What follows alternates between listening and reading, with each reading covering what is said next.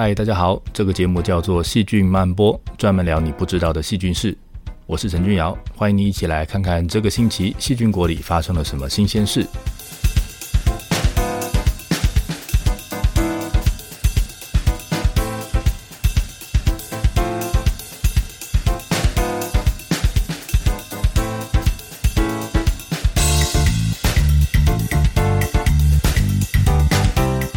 人类来自草原，从原本的采集打猎的生活，慢慢转变成农耕生活。后来建立了都市，然后都市扩张到每个地方都有高楼跟 Seven Eleven。都市化之后呢，环境改变了，心情改变了，你能够见到面互动的朋友也改变了。这些呢，都会改变你身边的细菌社会。对你来说，这件事是这样；对住在都市里面的动物、植物来说，也是这样。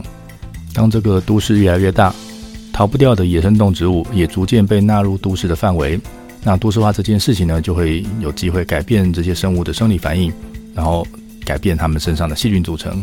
自古以来，动物、植物跟微生物之间就有长远的共生关系，而这个号称密切的共生关系，到底能不能在都市化这波时代的考验下继续维持下去呢？这也是我们今天要关心的主题。那今天我们来看看都市化会不会改变你家里的细菌？都市化会不会改变动物身上的细菌？植物不会跑，那都市化会不会改变这些树身上的细菌？希望你会喜欢今天的节目。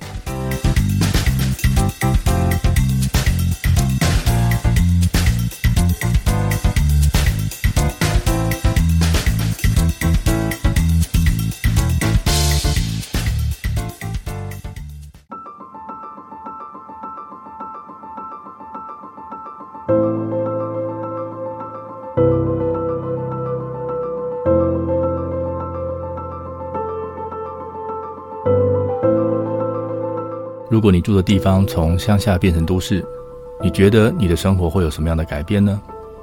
你大概会想到的是啊，这样上班要开比较久的车，或者是逛街买东西有大卖场、有百货公司变得比较方便，呃，或者是附近会住比较多的人等等。那虽然你的住家附近没有山没有海，但是反正大家都很忙，平常你没什么机会出去逛。那平常生活的空间大概就是从家里到车上再到办公室，没什么机会跑出去外面踩泥土。所以其实住在乡下还是住在城市里面，好像没有太大的差别，对吧？真的没有差吗？那我们来看看下面这个在芬兰做的研究。这个研究呢，他们造访了三十个在乡下的家庭，还有二十六个在都市的家庭。那他们的实验是这样做的：他们到每个受试的家庭，在他们家进门之后的地上，所以在家里面哦，他放了一个四十五公分乘以五十七公分大的这个 PE 塑胶材质的地垫。好，就放在他们家的门口进门的地方。那这个地垫在他们家放两个半星期，收集他们家里面的灰尘。时间到了以后，就把地垫收回来，送到实验室里面分析，用 DNA 定序检验一下，看看这一家到底有些什么样的细菌。那这个研究不只是看细菌，他们同时呢也会对每一家附近的地理环境去做一些调查，呃，估算他们家半径两百公尺以及两千公尺的范围里面。到底有哪些建物、森林、过渡地带，还有开阔地？他就把这这四种不同的地景啊，去呃分别计算它们占的面积的比例。那他们想要看的是这个附近的环境是什么样的环境？呃，跟他们家的细菌相之间有没有什么关系？好了，结果来了，在细菌的组成上面呢，因为每个地方的差异很大，实在是没有办法看出乡下跟都市之间有什么明显的差别。没有那种在乡下只碰得到乡下菌，都市会碰到都市菌这种现象。但是呢，家里的细菌可能被风带进来，所以住家附近的这个地景可能会对细菌相造成影响。那都市跟乡下最大的不同，就在都市里面有很多很多的人工建筑，你放眼望去不是看到远山，而是会看到水泥建筑跟柏油路。那所以或许造成影响的是这个住家附近到底人工建筑物多不多？那他们在分析资料以后发现。附近人工建筑物占的比例越高，诶，家里的地垫里面的沙土的重量越重，嗯，这点很合理的哦。你可能有经验说，哦，如果家住的离大马路比较近，那家里的灰尘就会比较多，你需要常常扫地。哦，他们也发现，这个附近的建地占的比例越高，那各菌群里面的菌种多样性就越低，而且物种的总数也会变得比较低。那这个结果说明了，你住家附近的地景对细菌相有很明显的影响。而且他们的分析里面发现，细菌多样性跟两百公尺范围里面的地景比较有关，若跟两千公尺以内的就关系就没有那么好。那所以，这你家附近的环境就是很附近哦，两百公尺以内这种这个近距离的环境哦，会影响飞进家里的细菌种类。那从这个结果，你看得出来说，都市里面有很多的人工建筑，那这些建筑呢，会影响细菌的多样性，而且这些地方显然不是一个适合细菌生长的地方。那到底是什么样的细菌比较能够在人工建筑这样的环境里面存活呢？那在这个研究里面，他们看到的是 Proteobacteria，那主要的是这个 Gamma Proteobacteria 这个亚门。那这个亚门的菌种呢，都大部分都是那种有养分就会抢着生长的细菌，是机会主义者。那因为有很多的病原菌都是属于这个亚门，所以研究人员就担心了，就顺便就看了一下有没有那些过去已经知道有机会感染人的菌属或者菌科。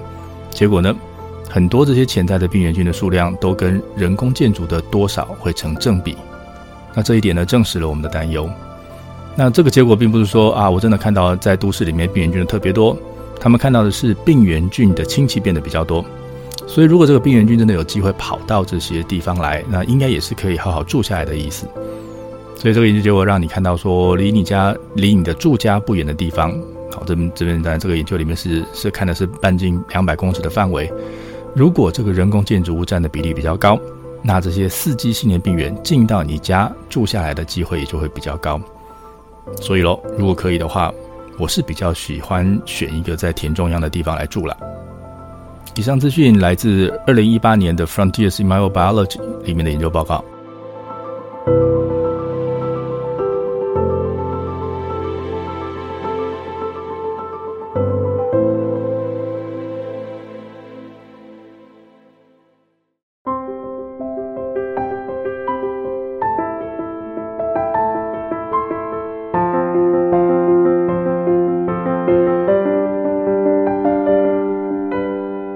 随着人口的增加，都市逐渐扩张范围，入侵到了野生动物的环境。那这样一来，人跟动物的生活环境重叠的就越来越多。我们开始有可能在每天的生活里面看到原本到山里面才会看到的野生动物。那比如说你在新闻里面看到石虎会出现在鸡舍里面，那就是个例子。那你也可能会看到一些动物们会出现在垃圾桶里面去去找可以吃的东西。他们也是很认真在人类的环境里面去设法找到新的资源来存活。那基本上你的活动范围跟它的活动范围是有交集的。那我们知道动物身上在皮肤上会有细菌，在肠子里面会有细菌。那这些身上的细菌呢，跟动物的健康有很大的关系。对这些野生动物来说，当它们的环境被人定胜天的力量改造成人要的模样，那它们就得想办法在这个陌生的环境里面求生存。有很大的压力，那这个压力呢，就会造成生理的改变，那就有可能造成细菌相的改变。那再来就是人类环境一定有很多跟人相关的细菌，当动物身上的菌相改变的时候，它们就有机可乘，有机会可以跑到动物的身上住下来。那这样一来，住到都市里面这件事，会不会让动物身上的细菌发生改变呢？我们应该要去了解一下这些动物，它在住到有人的环境里面之后。它身上的细菌会不会因为新的环境而受到影响而改变？那导致它们变得比较容易生病，或者是缺少共生菌的帮助而影响它们的健康？那我们来看看这篇研究。这篇研究呢，是来自美国三间大学的研究人员他们的合作结果。他们重新分析了前人数据里面接近八百个粪便样本。那这些样本呢，里面有一百二十七个是来自石龙子，有七十八个来自胶囊，那有八十七个来自麻雀。其他的四百八十七个是来自各地的成年人，那这些样本呢，有个共同特点，就是有一部分是来自城市，一部分是来自乡下。那意思是说，就是比如说刚刚讲的这些麻雀样本里面，有一些麻雀的大便是在城市里面采的，那有一些样本呢是在乡下采的。那当你把这些东西放在一起比较，你就有机会可以看到住在城市跟住在乡下的同一种生物，它们大便里面的细菌有没有不一样？那希望呢，这样能够帮助我们看到住城市或住乡下会不会改变这些动物在肠子里面的细菌。那在这个研究里面，他们看了人，那也看了同样是哺乳类的郊狼，那也看了代表爬虫类的石龙子，以及代表鸟类的麻雀。好了，来看他们的分析结果。他们的分析结果指出，不管是哪一种生物，当他住在乡下或住在城市里面，他们粪便里面的细菌组成都有明显的不同，也就是说，他们有不一样的肠道菌。那他们还做了一个有趣的分析，他们把这些动物的肠道菌拿去跟城市里面的人类的肠道菌来做比较，看看到底有多像。结果他们发现，都市动物跟都市人类肠道菌的相似程度，比乡下动物跟都市人类肠道菌的相似程度还高。那这代表的是，当动物住到了都市之后，肠子里的细菌就开始变得比较像都市人的肠道菌。看起来，都市人的肠道菌可能跑到动物的肠子里面了。其实这个结果还蛮合理的。为什么呢？因为生活在都市里面会有环境改变造成的生活压力，这样子会让某些菌在动物跟人的身上都待不下来，然后就慢慢消失了。那科学家在比对菌种之后呢，发现有些菌同时从动物跟人身上消失。这显示，这个动物跟人可能都经历了类似的天择压力，导致动物跟人肠子里面的菌相变得比较像。这是第一个理由。那第二个理由呢，是在有人住的环境里面，自然就会累积从人身上排出来的这些细菌。这些人不，这些细菌不停地从人身上排出来，然后会留在环境里面一段时间。那今天动物住在人的地盘上，自然就会沾到这些细菌，而比较有机会把它们留在自己身上。所以他们的肠道菌就会变得跟人比较像了。好了，那这个菌像就像了嘛，那不过就是把一群肠道菌换成另外一群肠道菌而已啊，这样有什么好大惊小怪的呢？不过我想提醒你注意到的一件事是，在这篇研究里面看到的都是一些常见的，那比较容易在人类的都市环境里面活下来的动物。那在他们身上已经可以看到原本这个动物身上的菌种不见了，然后慢慢换成人类肠道菌的这种现象。那对其他在人类环境里面有生存压力、活得不太好的这些动物，如果自己的共生菌有面临被人类肠道菌置换掉的危险的话，那这个对生存可能会造成进一步的打击。这是过去还没有被好好注意的一件事情。以上资讯来自二零二二年 eLife 的研究报告。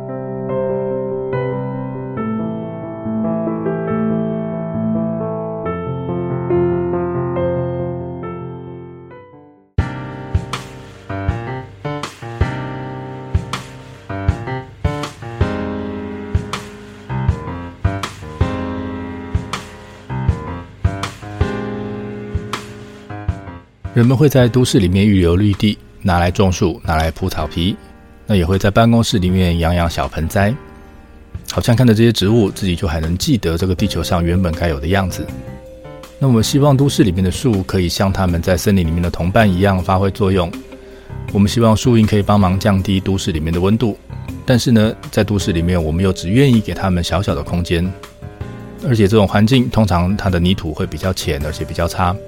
再加上空气里面一大堆落尘，还有空气污染的问题，所以让植物在都市里面活得是比较辛苦的。所以，如果我们想要让都市里面的植物的功能最大化，我们应该好好检视一下它们在都市里面的处境，看看这些原本帮助植物的细菌到底还能不能继续留在植物身边提供帮助。那我们来看看第一个研究，在这个研究里面呢，他们选了三个不同的森林。那第一个是野外的森林。第二个呢是有点都市化的森林，第三个呢是都市里面的绿地。他们在这三个地方分别去找到两种北美洲常见的树，Beech 跟 Yellow Poplar，每个地方都找这两种树，然后呢看他们在树根部分的细菌组成。结果呢，他们发现长在都市的树跟长在乡下的树，在树根的菌相组成上并没有明显的差别。那这是因为各地的菌相组成的差异实在是太大了。那但是呢，他们看到了一个有趣的现象。在野外的森林里面，这两种不同的树，它们树根的细菌组成差很多。但是如果到了都市绿地，同样是这两种树，它们的树根的菌相就会变得比较接近。那到底是什么原因造成这个现象的呢？这群科学家比较了这些出现的菌种之后呢，下了一个结论。他们认为是在都市里面，因为空间不大，所以不同种的树会种得比较接近。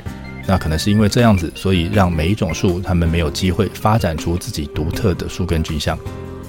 那这个根是植物用来吸收水分养分的地方，所以如果原来住在这个地方的细菌帮手换人了，那对植物来说应该会有影响吧？只不过目前还没有人认真去看这样的细菌改变对植物到底会造成什么样的影响。或许光是住在都市里面的那个压力就已经够大了，大概也不用太在意地底下的改变了吧？接下来跟大家分享的是第二个例子，我们来看比根更容易受到影响的叶子。那这叶子呢，是植物行光合作用的地方，那也是制造养分的主要的位置。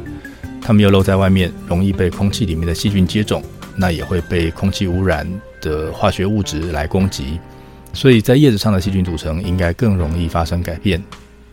那这个研究呢，是在欧洲进行的。这群研究人员在欧洲选了六个不同的城市，在这些城市里面找了七十七块的绿地，然后在上面找了两百三十三棵树，采集了这些树上的叶子来当做样本，希望能够看看这个叶子上有什么样的细菌。那在采样的同时，他们也记录了每棵树附近都市化的程度，那来跟细菌来做比较。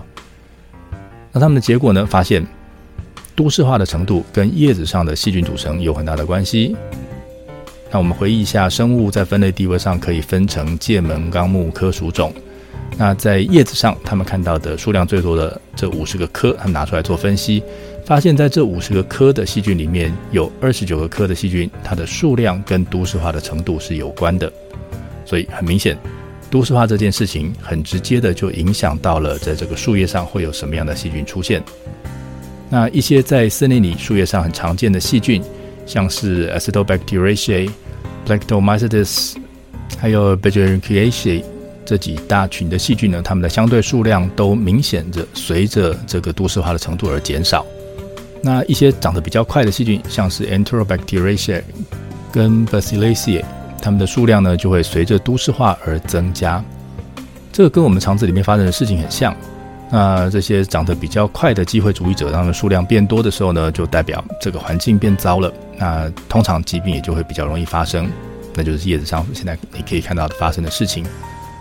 那我们目前看的这两个例子呢，都是用比较能够承受环境变动的树来当做例子。那在这些树上面，我们都可以看到，从野外森林变成都市的这种改变呢，会改变植物根部的细菌组成，也改变了叶子上的细菌组成。那这些细菌呢，都有可能影响到植物的健康，只是我们现在还不知道这个都市化带来的这个细菌改变，到底会以多大的程度去影响到植物的生活。不过重不重要都是我们自己在说。以上资讯来自二零二二年的 FEMS Microbiology Ecology，以及二零二一年的 Scientific Reports。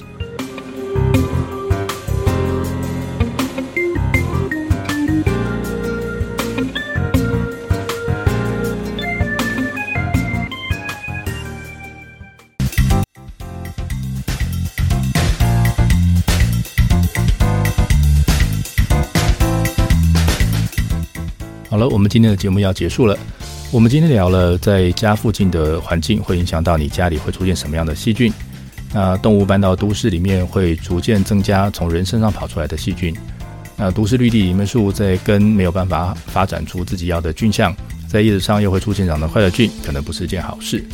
那所以整个结论是，都市化对人、对动物、对植物都有证据会对菌相造成明显的影响。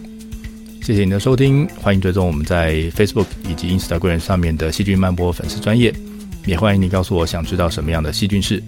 我是陈君尧，我们下次再会。